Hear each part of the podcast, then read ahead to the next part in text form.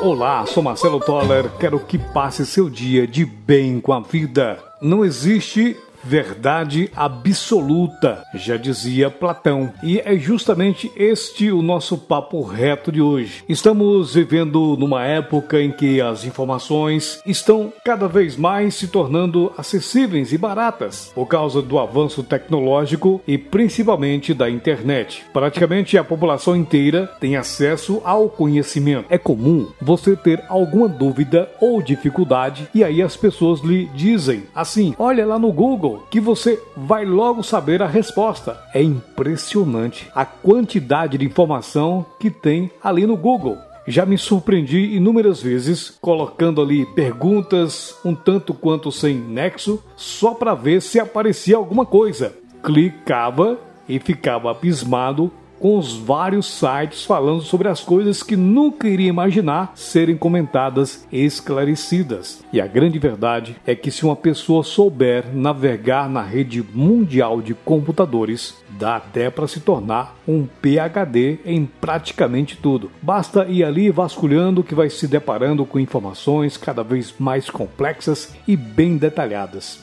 Mas onde quero realmente chegar é no que todo esse conhecimento está fazendo com determinadas pessoas. Muitas estão começando a se achar o sabe-tudo, os donos da verdade, os gênios da lâmpada ou qualquer outro adjetivo que queira dar. Muitos chegam para falar sobre algum assunto e já vão logo com aquele ar de eu sou cara nesse assunto. Às vezes leio certos comentários de redes sociais e fico pasmo com tanto argumento fora do ponto. Você que está ouvindo este podcast, uma pessoa para ser realmente muito bom em alguma coisa, ela deve estudar a fundo aquele assunto. Não pode ficar só na superficialidade. Eu mesmo gosto muito de escrever, mas sei que não sou tão bom assim. Para eu ser bom mesmo, deveria estudar linguística, gramática e etc e tal. Mas sou apenas um pesquisador cheio de ideias malucas na cabeça que gosta de ficar observando para ver quais as novidades da comunicação moderna e ao mesmo tempo refletindo sobre a vida. Minha amiga e meu amigo,